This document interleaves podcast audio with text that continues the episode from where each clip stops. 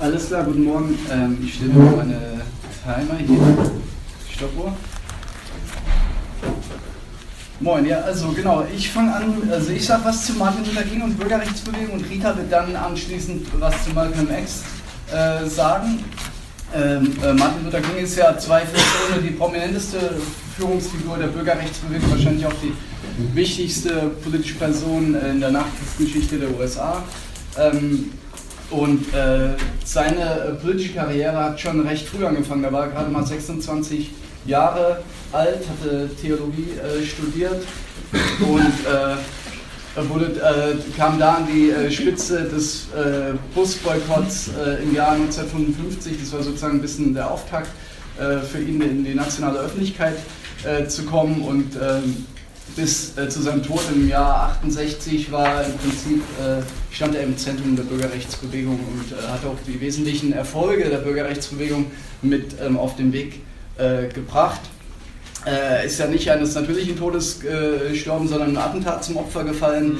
Äh, Urheber ist nicht ganz klar, wer dahinter steckte letztendlich, aber sein letzter Kampf ähm, für gegen die soziale Benachteiligung äh, der Schwarzen in den USA blieb äh, unvollendet bis heute. Von daher denke ich, ist es auch äh, lohnenswert, äh, sich äh, auch mit Blick auf die Gesellschaft heute sich äh, das Erbe nochmal anzugucken von Martin Luther King und auch von Malcolm X.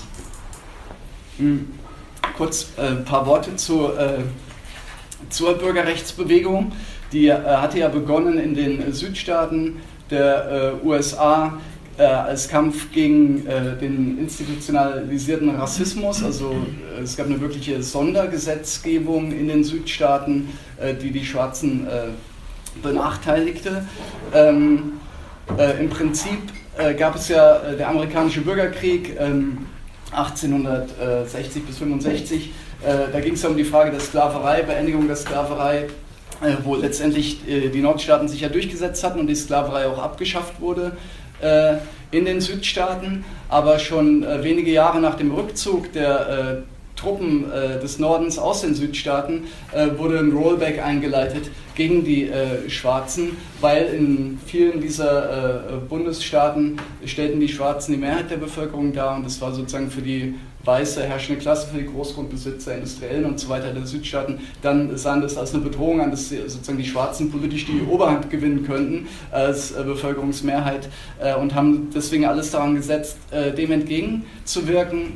Und es gab Terrororganisationen wie Ku Klux Klan mit über einer Million Mitglieder zu Hochzeiten und es wurde sozusagen versucht, politische Schwarze einzuschüchtern. Äh, wurden, äh, ihr kennt das vielleicht, ne? die Lynchmobs und so weiter. Äh, die Felder wurden verwüstet, Häuser angezündet und so weiter.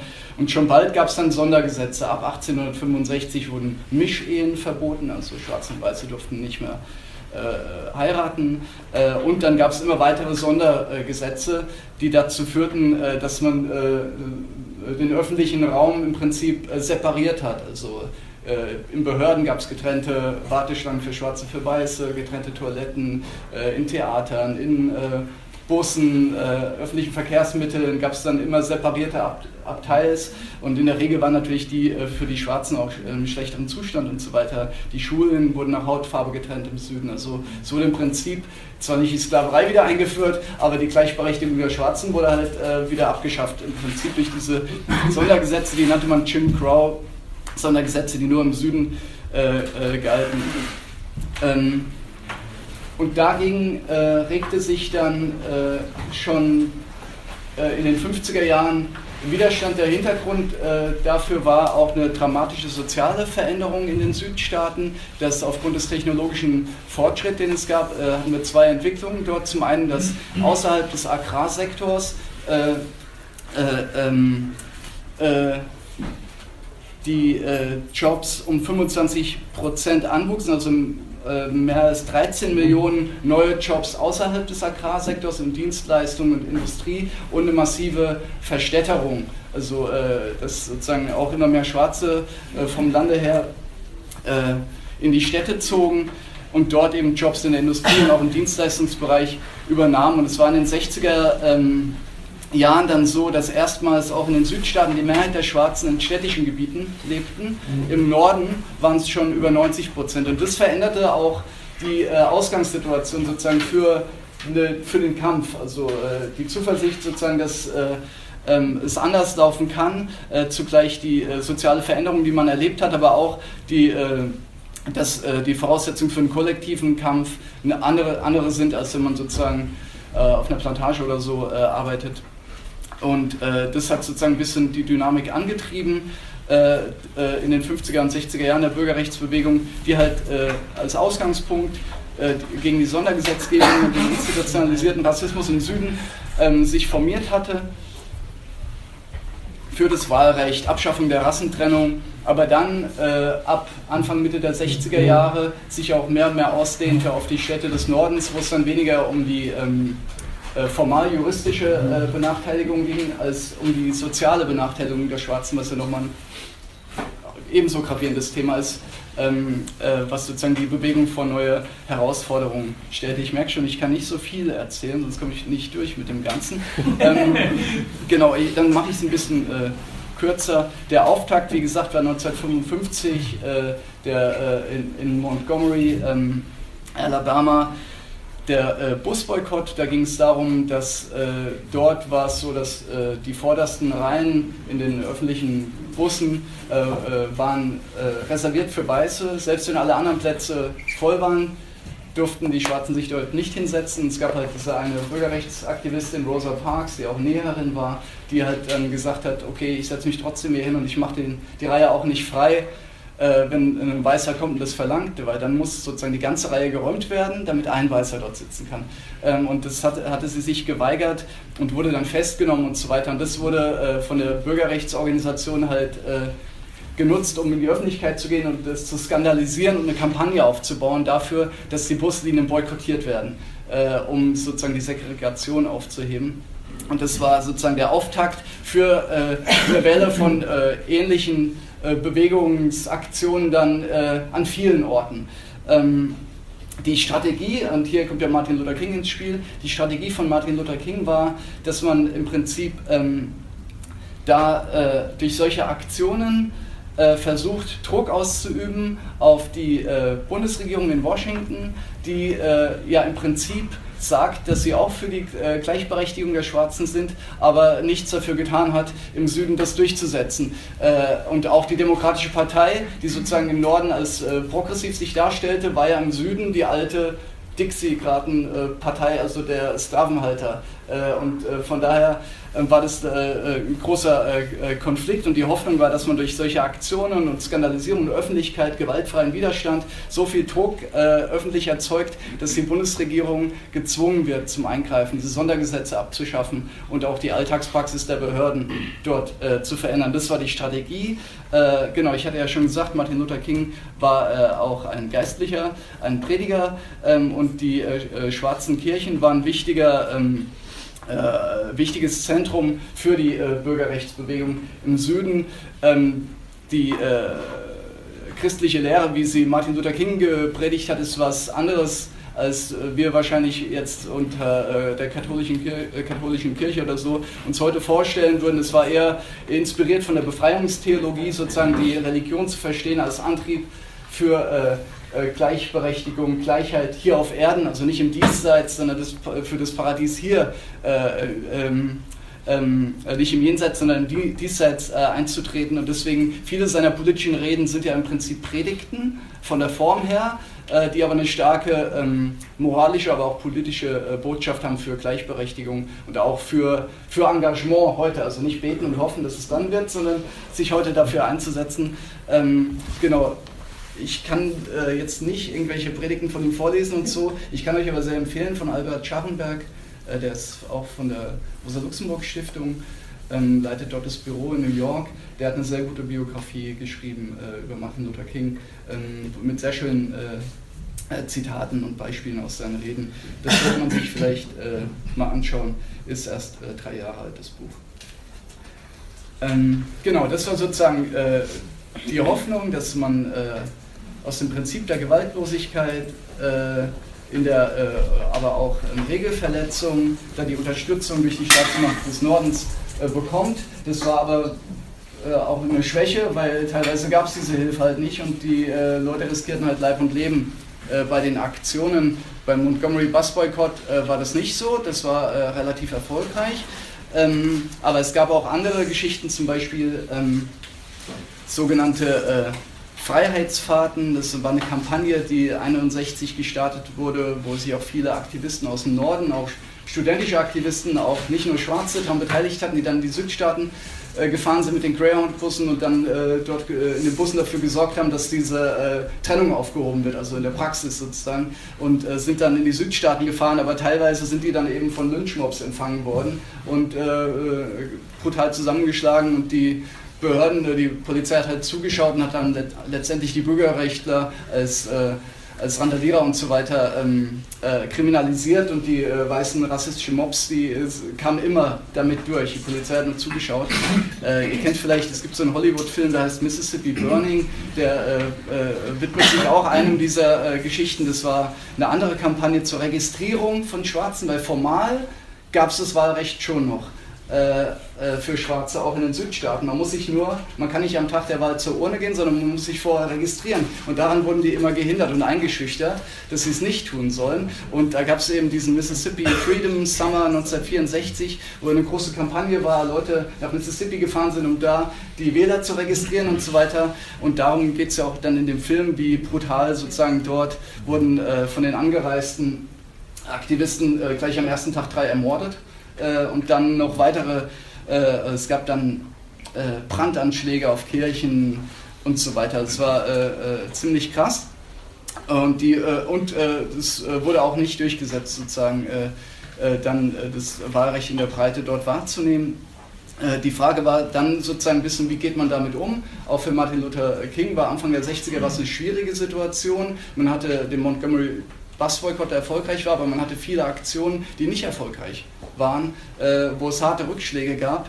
Äh, und er, er hatte dann im Jahr, das ist vielleicht nochmal ganz äh, äh, wichtiges Ereignis gewesen, im Jahr 1963 dann gesagt, äh, er setzt noch einmal auf die Karte der Konfrontation in äh, in der Höhle des Löwen in Birmingham, Alabama, wo es immer schwierig war, der Polizeichef totaler Rassist war, ähm, und dort nochmal die Auseinandersetzung äh, zu suchen, also eine neue Welle von Protestmärschen, Sit-ins, konzentriert sozusagen in dieser Stadt durchzuführen, um äh, wohl wissend, dass es eine, zu einer krassen Konfrontation kommen wird, äh, in der Hoffnung, dass das nochmal die äh, äh, äh, Aufmerksamkeit bringt, national und auch sie mit dem Anliegen nochmal weiter nach vorne kommen.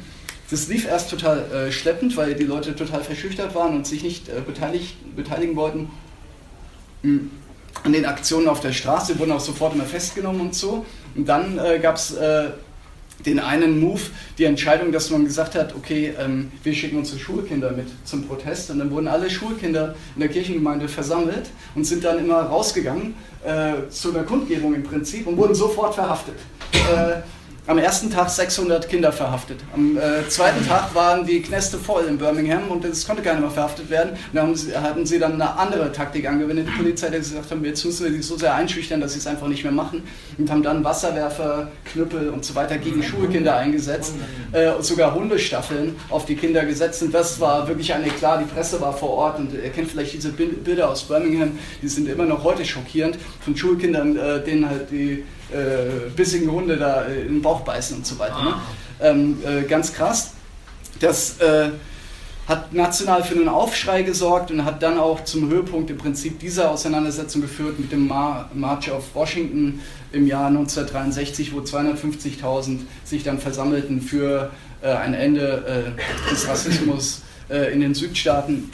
Und tatsächlich dann der entscheidende Erfolg an dieser Front kam, dass nämlich die Bundes Regierung ähm, dann die, äh, die Bürgerrechtsgesetze äh, 1964 und 65 eingeführt hat und die formale Rassentrennung äh, per, äh, aufgehoben hat, im Prinzip äh, in den Südstaaten. Das war ein großer Meilenstein der Bewegung. Ähm, aber trotzdem blieb dann habe ich noch ein paar Minuten? Okay, dann war natürlich die, äh, dann rückte immer mehr ins Zentrum äh, der Auseinandersetzung die Frage, okay, wir haben jetzt formalrechtliche äh, Gleichstellung, wir können das Wahlrecht wahrnehmen und so weiter, aber die soziale Situation der Schwarzen ist davon noch unbenommen total schlecht. Und nicht nur in den Südstaaten, sondern vor allem auch in den Städten des Nordens. Das ist ja heute immer noch so.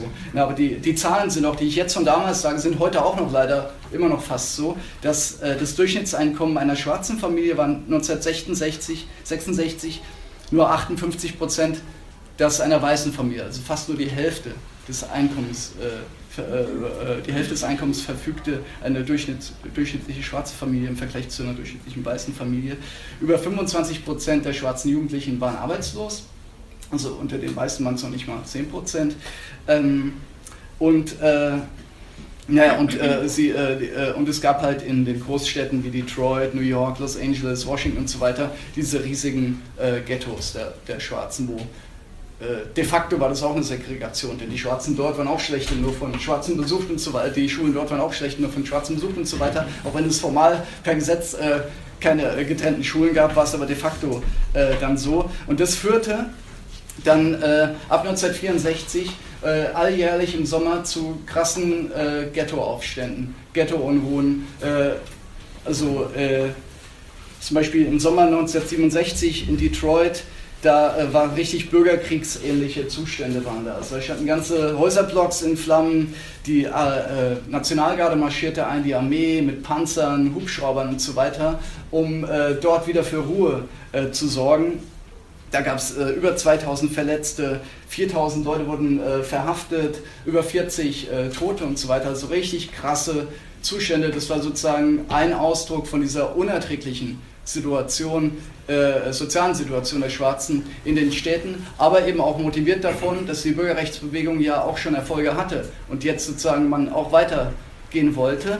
Äh, und hier stellte sich sozusagen eine neue Frage, wo äh, die alte Koalition, die Martin Luther King gemacht hatte, nämlich mit schwarzem Mittelstand, äh, als Träger der Proteste äh, und der Kampagnen und äh, liberalen äh, weißen Bürgertum, den äh, liberaleren Kräften der Demokratischen Partei zum Beispiel, das war sozusagen die Koalition für die Bürgerrechtsgesetze, die trug jetzt nicht mehr an der sozialen Frage denn äh, Teile des schwarzen Mittelstands waren erstmal zufrieden mit dem Erreichten. Sie hatten einen Zugang zu äh, politischen äh, Establishment und es gab auch mehr schwarze demokratische äh, Abgeordnete und so weiter in den Folgejahren. Für einen Teil war das erstmal befriedigend.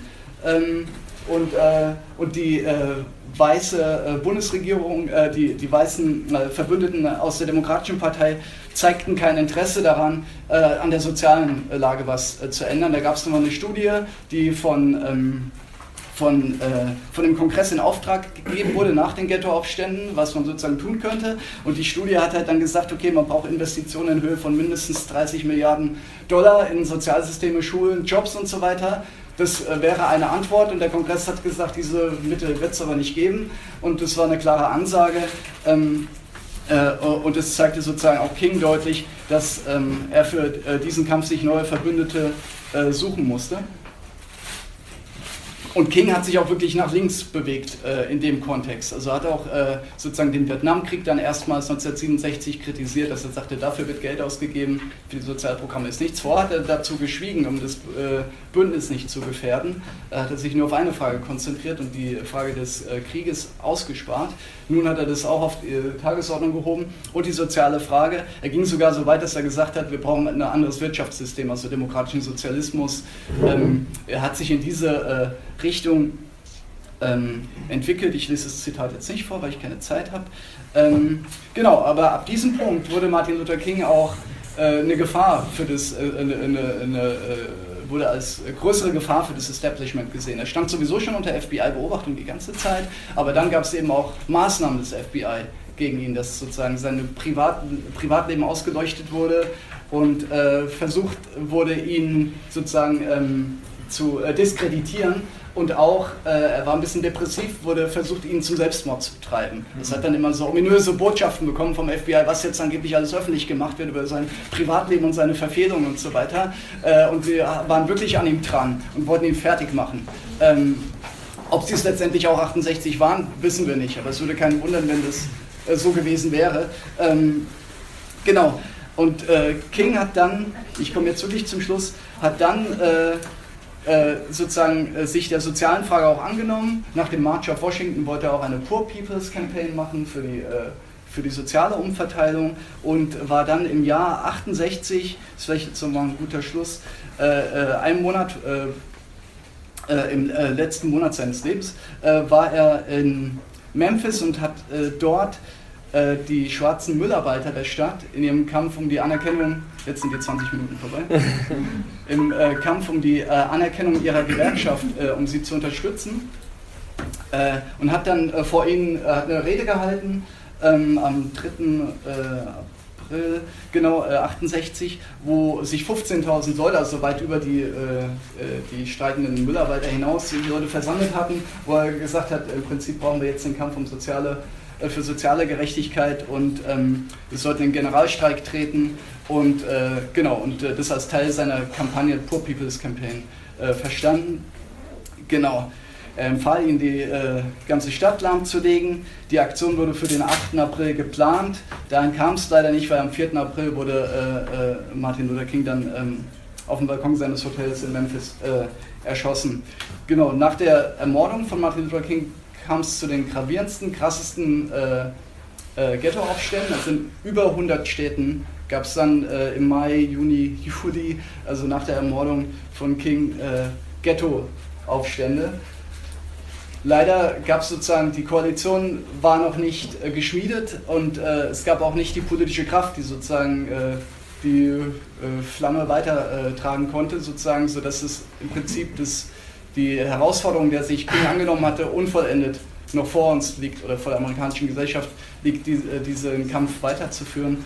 Ähm, und dabei würde ich es erstmal belassen.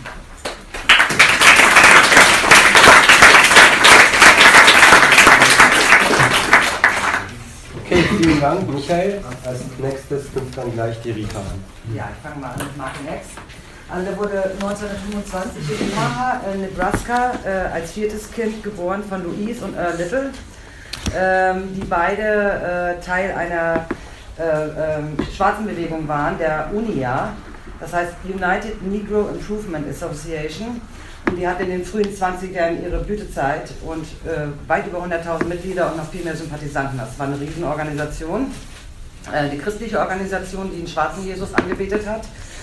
Und der Gründer äh, Marcus Garvey, der äh, hatte so ein Programm, dass die unterdrückten Schwarzen ihre Ausbeutung nicht länger hinnehmen sto- äh, äh, sollen, stolz auf ihr afrikanisches Erbe, also da hat sich immer sehr viel auf Afrika bezogen.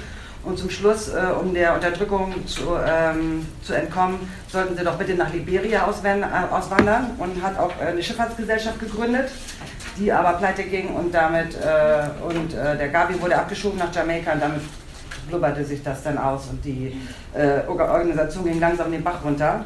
Während die Eltern, aber äh, der Vater sowieso Zeit seines Lebens immer weiter versucht hat, die Organisation aufzubauen. Äh, äh wie gesagt, äh, die ging 23 pleite, 26 äh, wurde abgeschoben, der äh, Gavi.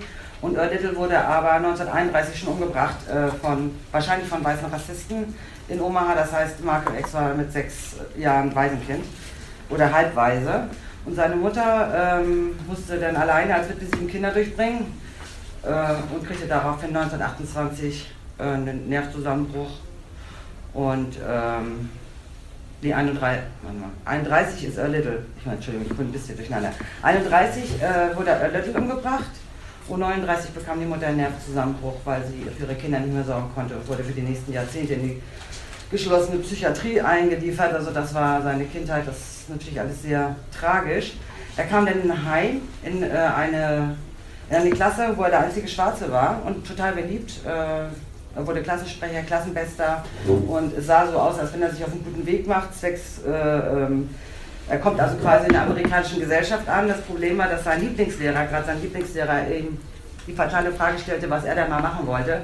Und er sagte, ja, ich glaube, ich studiere mal Jura und werde Rechtsanwalt. Und daraufhin sagt der Lehrer, ja, weißt du, äh, Markham, ähm, du weißt, wir mögen dich hier alle, aber du bist ein Nigger. Und ehrlich gesagt, als Nigger kannst du kein Rechtsanwalt werden. Du, musst mal, du bist doch gut mit deinen Händen, warum wärst du nicht Tischler? Und damit war das Ding für ihn gestorben. Also er hat dann gesagt, warum sollte ich mich anstrengen? Äh, hat dann auch äh, ein Jahr später die Schule abgebrochen und ist nach Boston zu seiner Schwester gezogen. Das heißt, er hat eigentlich seine Schule nur bis zur 8. Klasse besucht. Äh, die Schwester Ella, die äh, hat sich erstmal um ihn gekümmert, wollte ihm einen guten Job besorgen, aber er war fand, also sie war so mittelschichtig und hatte äh, relativ viel Geld und äh, er fand das so lächerlich. Er hat gesagt, naja, die imitieren ja eigentlich nur die Weißen und die weißen Kulturen und haben dann so auf die Ghetto-Schwarzen so herabgeguckt und äh, das fand er alles total blöd und äh, hat dann gedacht, naja, er will jetzt auch gar keinen normalen Job machen, hat, hat er eh keinen Zweck. Ich gehe mal lieber, ähm, ich gehe mal lieber so in die, ins Nachtleben. Und er ist dann Schuhputzer geworden beim, ähm, in so einem Jazzkeller fand das spannend. Da hat er Duke Ellington gesehen und die ganzen Stars und äh, wurde dann so ähm, mehr so ein Punkrocker. Also es gab früher so eine, so eine bestimmte äh, ähm, äh, Szene. Also das ist wirklich so wie Punkrock. ist auch von Mexikanern und, und von, von, von Schwarzen. Die trugen dann so gewisse Anzüge und äh, waren halt immer so cool drauf, haben Drogen genommen und so. Und er hat natürlich als äh, ähm, als äh, Schuhputzer nicht sein Geld verdient, sondern hat natürlich mit Drogen getickert und äh, Damen an Herren vermittelt und äh, ja, also er hat sein Geld ganz anders verdient, wurde aber leider Gottes irgendwann kokainsüchtig äh, und, und, hat dann äh, eine Gang gemacht mit zwei weißen Frauen, drei weißen Männern, die dann in leerstehende Villen eingebrochen haben, wurde geschnappt und die beiden Fra weißen Frauen kriegten fünf Jahre auf Bewährung und er bekam acht bis zehn Jahre äh, Knast. Was natürlich auch schon wieder heißt, er wurde eigentlich quasi bestraft, weil er mit diesen beiden weißen Frauen unterwegs war, weil das war selbst dafür schon eine sehr hohe Strafe, also für so einen minderschweren Einbruch. Ähm, am Knast hat er dann ja acht Jahre Zeit ähm, ähm, und war äh, total fertig mit den Nerven, traf aber Gott sei Dank einen äh, äh, Insassen, der, der ihn so beeindruckt hat, weil er so belesen war. Der, äh, immer saßen die Schwarzen mitgefangen um ihn rum und er konnte erzählen und erzählen und selbst das weiße Gefängnispersonal hat ihn auf, aufgrund seines Wissens so äh, geschätzt. Und hat gesagt, so will ich auch werden. Und hat angefangen zu lesen und hat eigentlich bis zum Ende seiner Knastzeit nicht aufgehört zu lesen. Das heißt, er hat richtig sieben Jahre von morgens bis abends 15 Stunden am Tag gelesen. Deshalb äh, ist es auch so irre, der, der Typ, der, der weiß so viel. Also Marke Max, wenn man so seine Reden hört, ist man immer so erstaunt, woher weiß er das? Er hat auch die Schule nach der 8. Klasse abgebrochen. Nee, das ist wirklich äh, der Knast gewesen. Er hat wirklich äh, ein Selbststudium allererster äh, Güteklasse hingelegt ähm, wurde im, äh, im Knast noch äh, ähm, äh, zum Islam bekehrt von seinem Bruder. Hm. Und ähm, trat dann äh, in die Nation of Islam ein. Ich weiß nicht, ob euch das geläufig ist, was die Nation of Islam ist. Das äh, äh, war eine Sekte, wo der oberste Prophet Elijah Muhammad hieß, eine, eine rein schwarze Sekte, predigte Separatismus und sie sagten, dass alle, alle Weißen von Natur aus blauäugige Teufel sind und man soll sich mit denen nicht befassen. Ähm, und ähm, der hat natürlich die schwarze Rasse entführt, versklavt, ausgebeutet und das Christentum als Religion aufgezwungen, damit sie sich freiwillig unterwerfen. Ähm, da hört man ja schon so ein bisschen gaviistische Elemente, das heißt, der, das verbindet mit islamische Elemente und gaviistische Elemente, deshalb ist es auch so eine Form von schon eine Widerstandsorganisation, weil immer sehr auf dieses schwarze Erbe und so eingegangen wird. Gab natürlich strenge Arbeitsethik, Essenskleidervorschriften, äußerst, also äh, Homosexualität, Wischehen verboten, man darf auch nicht so viel lachen und tanzen, das war nicht so schön, also musste immer schön artig sein. Äh, und äh, Malcolm X hat wirklich an diesen Elijah Muhammad, dass der jetzt der Prophet von Allah war, wirklich geglaubt. Er hat gesagt, ich glaubte mehr an Elijah Muhammad als Elijah Muhammad an sich selbst. Also der hat wirklich sein ganzes Leben äh, und seine ganze Arbeit in diese, den Aufbau der Organisation äh, getan, nachdem er aus dem Knast rauskam wurde auch äh, nach einem Jahr Fulltimer und hat tatsächlich, also innerhalb des ersten Jahres sind sechs neue Tempel errichtet worden. Die waren 400 Leute stark und am, am Ende waren die weit über 10.000. Also das hat, und das kann man Marken extra danken. Also der hat wirklich diese Sekte aufgebaut äh, äh, bis zum Get-No. Er wurde, ähm, also man hätte jetzt auch noch weitermachen können, wenn es, äh, ähm, also er hätte wahrscheinlich sein ganzes Leben lang da äh, machen können, wenn die Bürgerrechtsbewegung nicht gewesen wäre weil ähm, es wurde jetzt viel mehr auf die schwarze Frage geguckt und unter anderem gab es dann irgendwann 1958 eine äh, Spezialreportage, so ein Fünfteiler, der hieß The Hate That Hate Produced und ging nur über die Nation von Islam. Und die, äh, die amerikanische Öffentlichkeit, die war wirklich, ähm, wirklich fassungslos. Ähm, weil äh, die, Nation, äh, die waren zwar eine relativ große Sekte, aber USA ist noch viel größer und die war nicht so bekannt. Und ähm, äh, da sagt zum Beispiel Malcolm X, ähm, also the hate, the, hate, the hate that hate produced, zeigte das Programm der Nation of Islam und sagte, die bösen, bösen Schwarzen, die hassen ja alle Weißen. Und äh, da sagte der Malcolm X zum Beispiel so ein Zitat, wenn jemand ein Messer 10 cm tief in meinen Rücken sticht und davon 6 cm wieder rauszieht, hat er mir keinen Gefallen getan. Sie hätten mich gar nicht erst stechen sollen. Während der Sklaverei fügten sie uns die extremste Form der Gewalt zu, um unseren Geist und Willen zu brechen. Nachdem sie uns das, 10, nach, nachdem sie uns das 310 Jahre angetan haben, kommen sie daher mit ihren Emanzipationserklärungen, also äh, Free and Equal, nach dem Bürgerkrieg. Und heute läuft der Weiße rum und denkt, er tut uns einen Gefallen. Also der war sehr provo provokant in seinem Auftreten gegen, äh, gegen Weiße allgemein. Und äh, wie gesagt, ähm, die Öffentlichkeit war auch so geschockt, weil es um Rassenprobleme in den Nordstaaten ging. Also Leute waren gewohnt, im Süden, äh, da kämpft jetzt die Bürgerrechtsbewegung, im Norden ist ja alles schick, es gibt ja keine äh, Segregation. Äh, und äh, äh, dieses, diese Sache nach dem Motto, dass alle Weißen Teufel sind, hat sich natürlich wirklich Leute aufgeregt. Und äh, außerdem hatte die äh, Nation of Islam noch einen paramilitärischen Arm. Da haben die Leute gedacht, oh Gott, wer weiß, ja, kommen sie und erschießen sie alle tot. Besonders weil, ähm, weil Malcolm X auch immer sehr über äh, Selbstverteidigung und so gesprochen hat.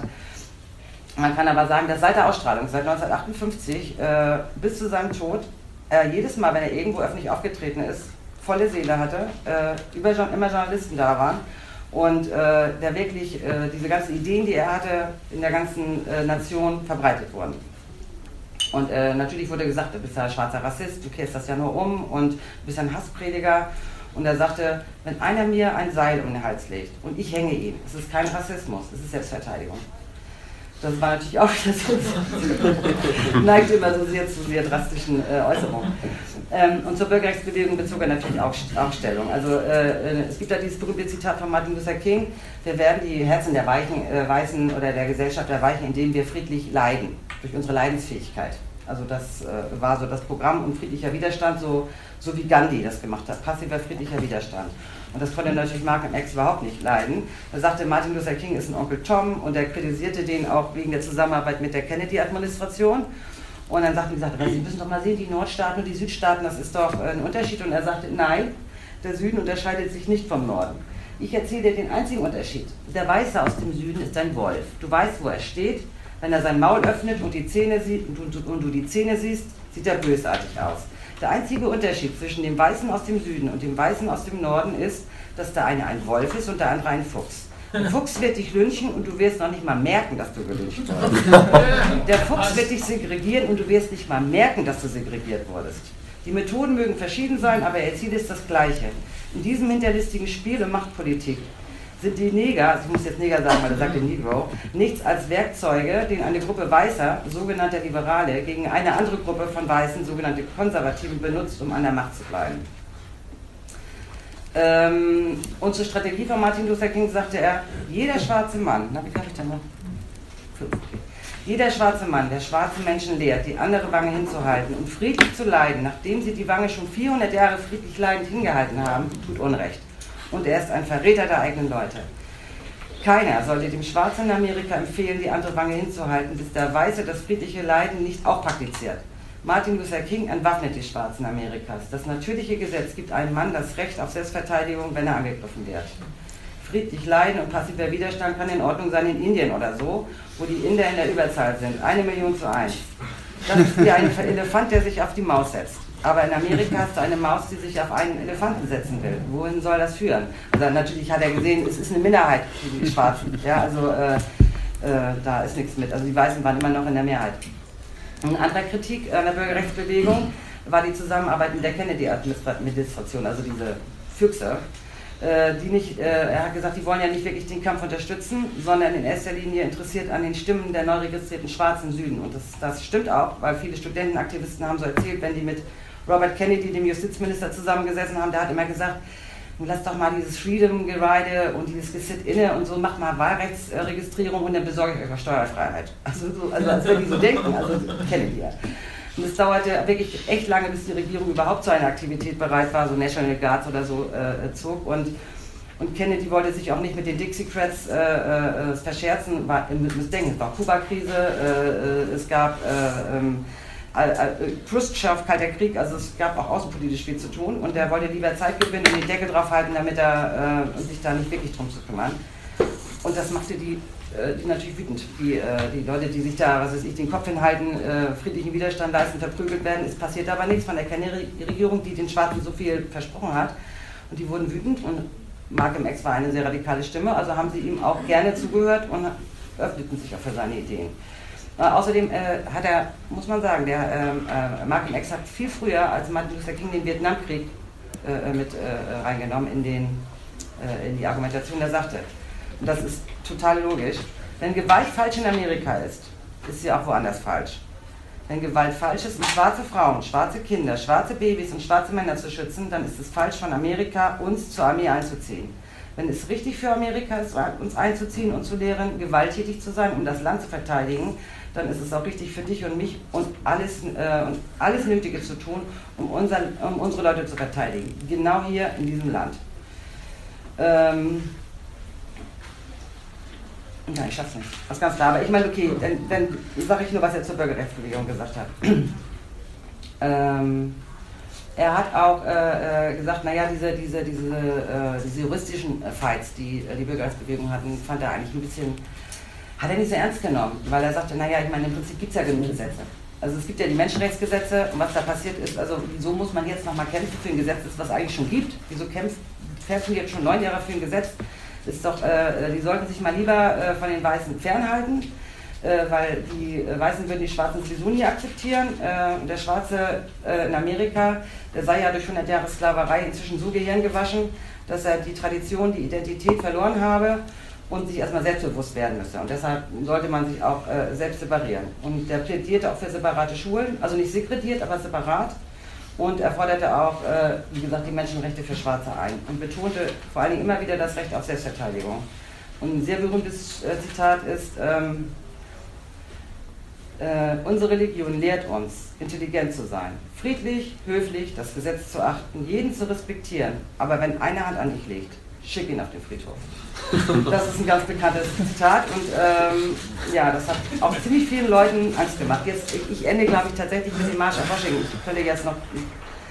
Der hat, der hat so viele äh, Facetten, der Mann, aber ich, ich bleibe jetzt einfach bei den Sachen von der Bürgerrechtsbewegung. Äh, beim Marsch auf Washington im August 63. Das war ja äh, bis dahin die größte Demonstration, die es äh, gegeben hat von der Bürgerrechtsbewegung. 250.000 Teilnehmer und da hat King die bekannte Rede äh, gemacht, I have a dream.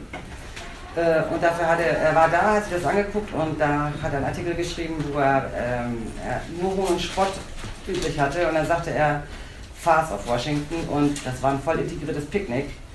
Und äh, er nannte die Inszenierung äh, der Demonstration, also äh, Hollywood reif. Er sagt, die weißen Redner, die würden den Oscar bekommen als beste Darsteller und die fünf Schwarzen als beste Nebendarsteller. Und äh, natürlich ist es zynisch. Ich meine, es war ähm, natürlich äh, auch eine, eine historische Diskussion, aber immer die Tralalala, Michelle Overcome Geschichte. Er hat gedacht, also, wisst ihr, was da los war? Rennen Kirchen und die machen la, Michelle Overcome. Das hat den wahnsinnig gemacht. Und ähm, äh, es ist auch so, dass die, die äh, Demokraten sehr stark in diesen Marsch eingegriffen haben. Die haben das Konzept geschrieben, die haben gesagt, diese Redner reden nicht, die sind zu militant. Äh, die haben äh, Passagen gestrichen, äh, die haben einen guten Plan festgelegt, äh, wo auch nicht abgewichen wurde. Die hat total Schiss vor diesen 250.000, wer weiß, was da passiert, direkt vom Weißen Haus. Und Martin X sagte zu der Rede von, von, von ähm, Martin Luther King, ich bin kein Amerikaner. Ich bin einer der 22 Millionen Schwarzen, die das Opfer des Amerikanismus sind. Ich sehe Amerika durch die Augen eines Opfers. Ich sehe keinen Traum, ich sehe einen Albtraum. Ja. Ja, also ich glaube, ich lasse es jetzt einfach mal. Also bei mir ist es,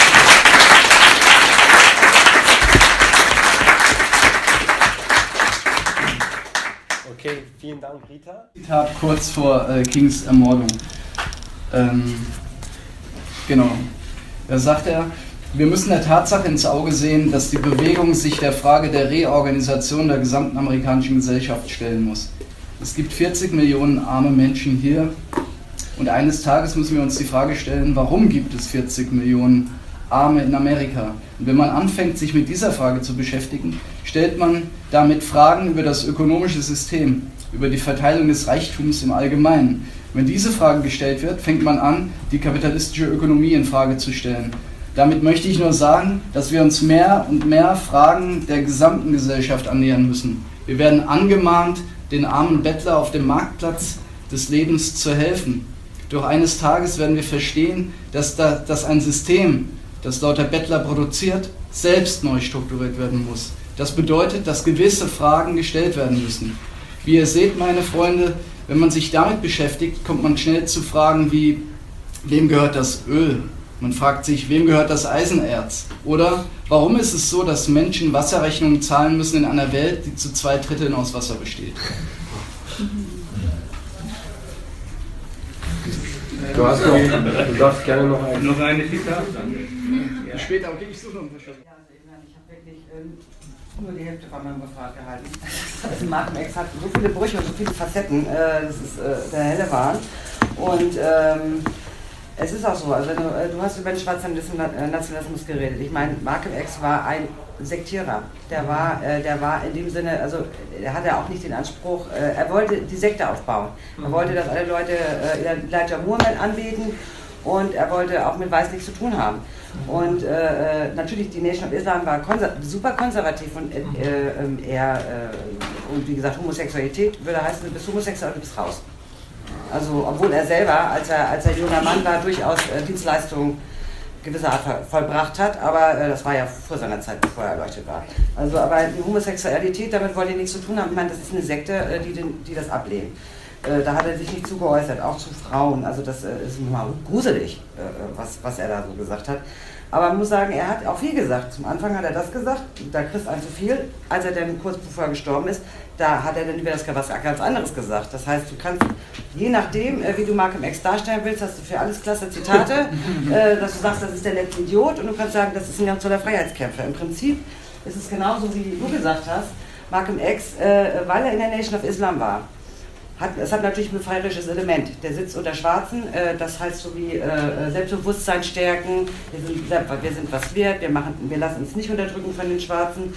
Aber gleichzeitig lenkt er ja dann quasi diese Energie, also von Leuten, die dann selbstbewusst geworden sind, auf Elijah Muhammad. Na hurra. Der hat gesagt, keine Demonstration, kein Wahlrecht, bloß nicht politisch aktiv werden, nichts sagen zur Polizeigewalt im Ghetto. Und daran hat sich ja der gute Malcolm X auch gehalten. Das änderte sich natürlich, da war die Civil Rights Movement. Er äh, war auf einmal hier einer von den Sprechern für die Nation of Islam.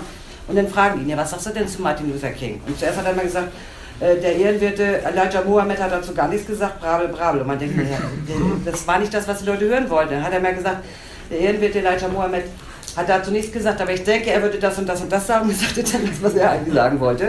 Wobei er natürlich total Ärger kriegte von Elijah Mohammed. Kriegten sich natürlich so. nachher total in die Haare. Ja?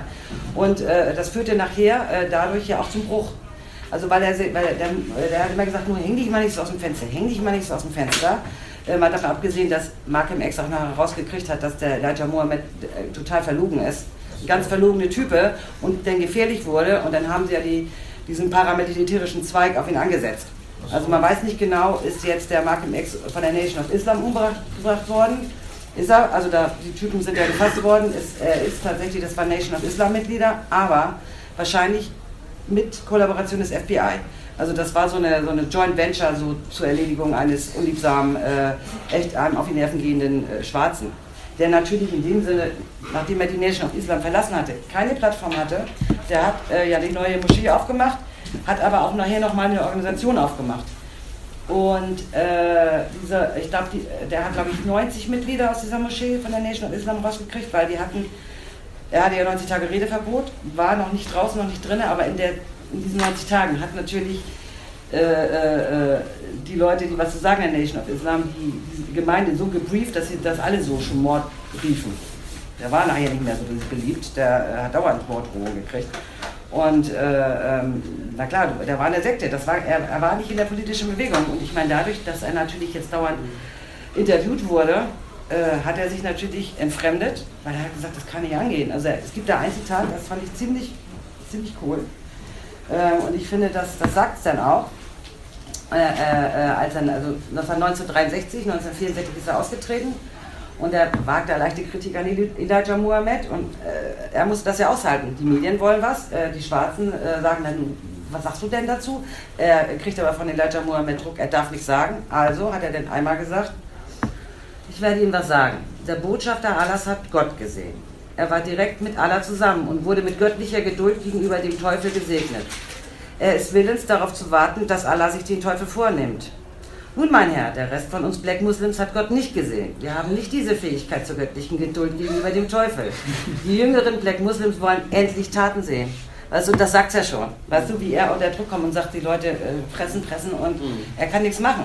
Also insofern war das natürlich total richtig, dass er aus der, aus der, Nation of Islam raus ist, weil dann konnte er jedenfalls die, die Wut, äh, die die Leute empfanden und das, was er ja auch, er hat das ja auch aufgeputscht, hat gesagt, ja und jetzt ist jetzt Bewaffnung und Widerstand und so.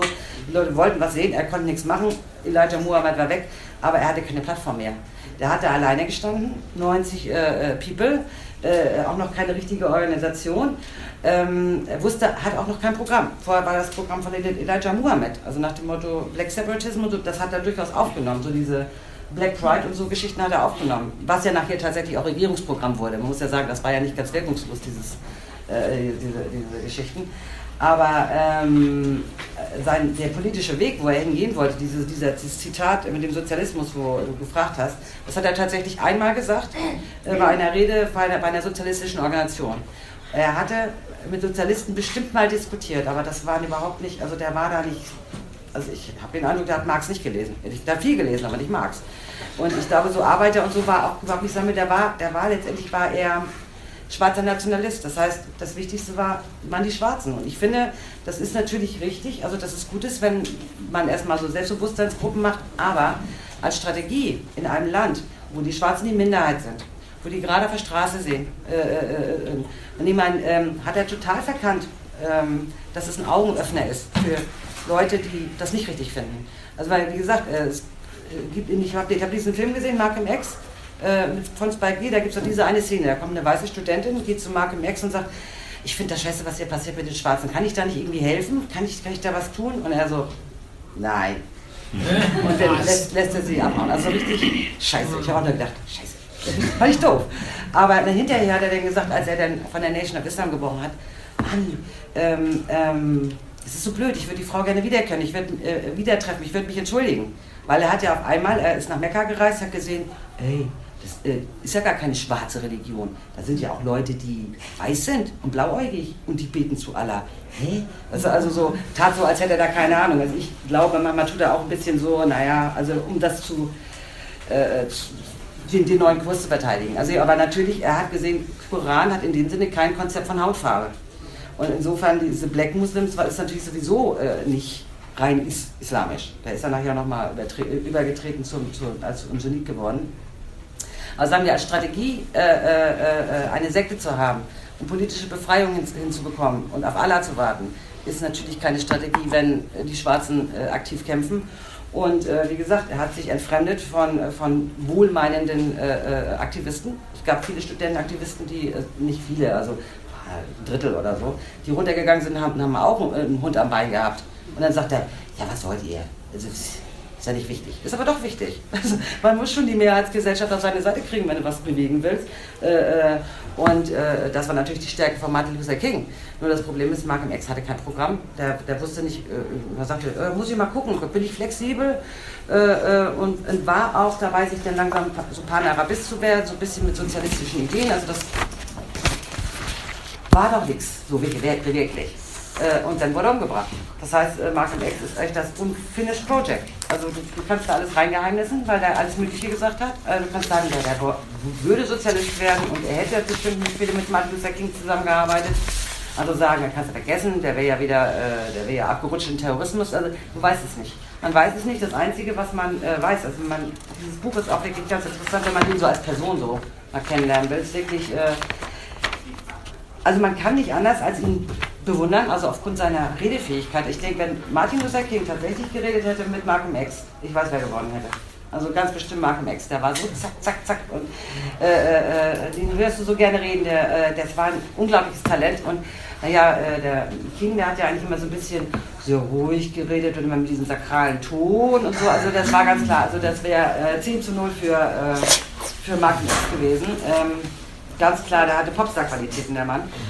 Aber man weiß wirklich nicht, letztendlich, wie gesagt, es ist ein unvollendetes Projekt und äh, äh, du kannst es nicht sagen und letztendlich ist es auch so. Er, er, er, äh, wie du sagtest, er stand an der Seite, er stand bei der Nation of Islam, er durfte ja nicht teilnehmen und immer so, was er macht, ist scheiße. Nein, be bewaffnet euch mal, aber er hat nicht gesagt, macht mal Bürgermilizen und schießt die mal ab, die Rassisten. Er hat ja was von Selbstverteidigung geredet. Das heißt, er hatte in dem Sinne auch nicht nach dem Motto, ähm, ja, was man jetzt machen soll. Er hat gesagt, ja, was, ja, das soll man nicht machen, nicht passiven Widerstand. Ja, was denn? Bewaffnung, Bürgerkrieg? Also hat er ja auch nicht gesagt. Das heißt, man weiß eigentlich nicht genau, was er, was er meinte. Also er hat an der Seitenlinie gesitzt und hat das kritisiert, was passiert ist. Hat er auch recht, er hat oft recht. Äh, jetzt auch nochmal wahnsinnig, was da passiert ist. Aber er hatte in dem Sinne kein Programm. Aber er hatte sehr großes Charisma und hat oftmals die Finger in die Wunde gelegt, besonders was die Demokraten betrifft. Deshalb hat er ja auch Kennedy, er hat gesagt, als Kennedy ermordet wurde, hat er gesagt, hat er, hat er gekriegt, was er verdient hat. Ne? Also, äh, weil er sagt, wer so, wer, wer so ein brutales System äh, äh aufbaut, der hat auch, der, der kommt nach Hause. Der ne? Chicken come home to roost, der hat kriegt, was er verdient hat. Hat ihm nicht die Sympathien eingebracht. Aber äh, dafür ist er jetzt legendär. So, okay, das war's jetzt.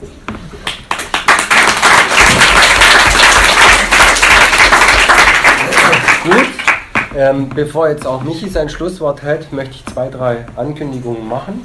Zunächst einmal ist es ja schon genannt worden, wenn ihr nachlesen wollt, äh, dann gibt es einmal eben dieses Buch Malcolm X. Ähm, das haben wir, glaube ich, unten nicht am Büchertisch. Das heißt, das muss man äh, versuchen zu kaufen von CH äh, Eine Biografie zu Malcolm X. Zum anderen, zum anderen äh, es ist dieser Film genannt worden, würde ich euch empfehlen, wenn ihr ihn nicht gesehen habt. Es gibt äh, den Film Malcolm X von Spike Lee mit Denzel Washington, einer brillanten Rolle. Äh, als Blu-ray, als DVD könnt ihr euch ausleihen oder eben auch mal kaufen, wie ihr möchtet. Äh, sehr zu empfehlen, großartiger Film.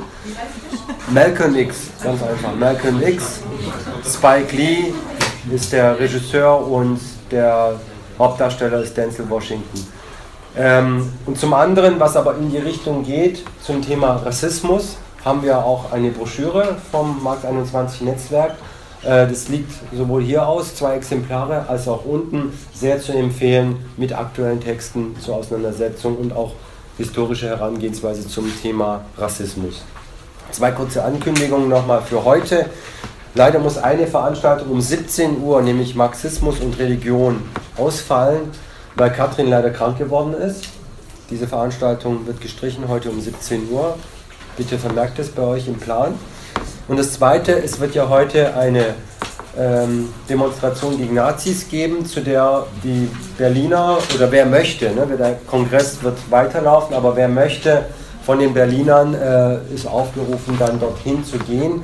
Treffen ist um 13.30 Uhr vor dem Gebäude um dann gemeinsam äh, zur Demo zu gehen und nicht vereinzelt. Ihr wisst, es kann manchmal ganz gefährlich sein.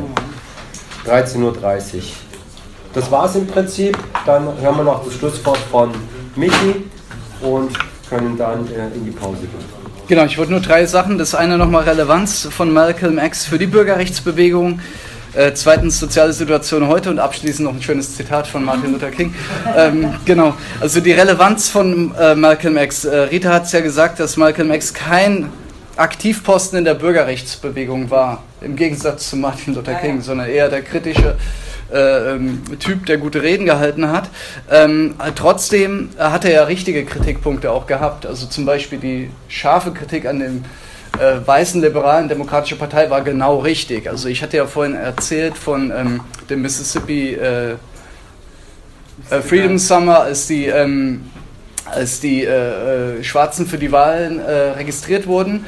Das wurde ja gemacht, auch unterstützt von der Demokratischen Partei. Äh, die äh, äh, Schwarzen haben in, diesem, in der Kampagnenzeit 1964 6000 neue Mitglieder für die Demokratische Partei organisiert. Dann äh, stellte sich die Frage, wie ist es jetzt mit unseren Delegierten aus Mississippi für äh, den Parteitag der Demokraten? Da gab es eine, ähm, eine, Delegation von 68 Delegierten für den Parteitag der Demokraten. Ähm, und äh, sie hatten gehofft, dass sie äh, jetzt die Mehrheit der Delegation sein können. Äh, wurde aber nicht so. Also sie hatten äh, sich, sich, beworben darauf. Nix. Die, äh, äh, und haben dann als Kompromiss angeboten bekommen, dass zwei von ihnen mitkommen dürfen, von der 68-köpfigen Delegation. Das war natürlich total frustrierend. Das hat aber nochmal gezeigt, wie wenig tatsächlich die Demokratische Partei vor allem in den Südstaaten überhaupt ein Bündnispartner sein kann für äh, den äh, Kampf äh, der Schwarzen. Und äh, da hat äh, Malcolm X genau in die richtige Kerbe gehauen. Auch mit der Frage der Gewaltlosigkeit. Ne? Also man hätte sicher viele Verletzte und äh, äh, Tote ähm, weniger haben können, wenn äh, man da eine resolutere Selbstverteidigung gemacht hätte. Und das wurde ja auch an manchen Orten so gemacht in den Südstaaten. Also Martin Luther Kings Strategie war nicht die einzige. Es gab auch andere, die bewaffnete Gruppen zur Selbstverteidigung hingestellt hatten. Äh, das gab es äh, schon auch und äh, auch der Internationalismus, dass er den Krieg frühzeitig äh, in Vietnam frühzeitig angeklagt hat und sozusagen den Kampf der Schwarzen in den USA in den Kontext gestellt hat von antikolonialen Befreiungsbewegungen in Algerien und so weiter. Das waren ja gute Punkte und das hatte auch eine Resonanz unter den äh, Aktivistinnen und Aktivisten der Bürgerrechtsbewegung. Ähm, und die äh, Black Panther Party, ne, die hat sich ja 1966 nach dem Tod von von Malcolm X ähm, gegründet, verstanden sich aber offiziell als Erben von äh, Malcolm X und haben auch äh, äh Malcolm X hat ja im letzten Jahr noch eine Organisation aufgebaut, äh, hatten im Prinzip das Programm der Organisation einfach genommen, das war das Zehn-Punkte-Programm der Black Panther Party dann. Also das wurde äh, in der Tat, äh, wurden die guten Kritikpunkte und Ideen von Malcolm X, die kamen, auch, fanden auch noch eine Anwendung in der Praxis. Ähm, äh, dazu äh, haben wir im aktuellen Heft von Max 21 auch einen Artikel von mir zu äh, der Black Panther Party und ihrer Strategie und wie, wie, sie anknüpfen konnten an Malcolm X oder auch dann darüber hinausgingen. Ähm, genau, äh, zweitens ähm, zur sozialen äh, Situation äh, der Schwarzen in den USA heute. Also ein paar Zahlen habe ich. Es ist nach wie vor so, dass die äh, Arbeitslose, äh, Arbeitslosenrate unter Schwarzen ist doppelt so hoch wie unter Weißen. Und die Armutsrate unter Schwarzen ist dreimal so hoch wie unter Weißen. Ähm, das ist schon mal ein krasser Ausdruck äh, der sozialen Geschichte. Ihr wisst äh, sicher, dass die äh, Ghettoisierung in den Großstädten, zum Beispiel Detroit, äh, dass es äh, teil, äh, fast Slum-ähnliche Zustände da teilweise äh, gibt. Ähm, schlechte Schulen, hohe Verbrechensrate, Drogenmissbrauch und so weiter. Und man sieht es auch daran, dass die Zahl, also es gibt heute mehr Schwarze in äh, Gefängniszellen der USA als in Colleges. Also die, der Anteil der, äh, der Schwarzen an den Gefängnishäftlingen ist 40 Prozent der Anteil an der Bevölkerung ist 13 Prozent. Und das äh, hat auch drastisch in dem letzten Vierteljahrhundert hat sich die Zahl vervierfacht der Gefängnisinsassen. Das ist im Prinzip auch ein Ausdruck sozusagen des, Kampf, äh, äh des Kampfes ähm, äh, äh in den 60er und 70er Jahren, äh, dass auch viele, ähm, auch viele politische Aktivisten einfach im Knast sind. Ähm, und der brutalste Ausdruck sozusagen der äh, Diskriminierung der Schwarzen in den USA ist die äh, Polizeibrutalität. Also, und das ist so, äh, statistisch sterben in den USA äh, Schwarze 20 Mal häufiger durch Polizeikugeln als Weiße. Und das ist ja, was sozusagen äh, zur Black Lives Matter Bewegung geführt hat. Der Hintergrund ist die soziale Diskriminierung, aber diese äh, Polizeibrutalität und die Repressalien, die Schikanen gegenüber den Jugendlichen und so weiter, das sind ähm, das sind die, die äh, Verhältnisse, die jetzt äh, konkrete Auslöser waren für Black Lives Matter. Äh, so war das im, im, Prinzip in den 60ern auch äh, bei den äh, Ghettoaufständen. In der Regel waren das die Auslöser, dass es Polizeiübergriffe gab auf die äh, Jugendlichen und es dann sozusagen zum Aufstand, ähm, zum Aufstand kam.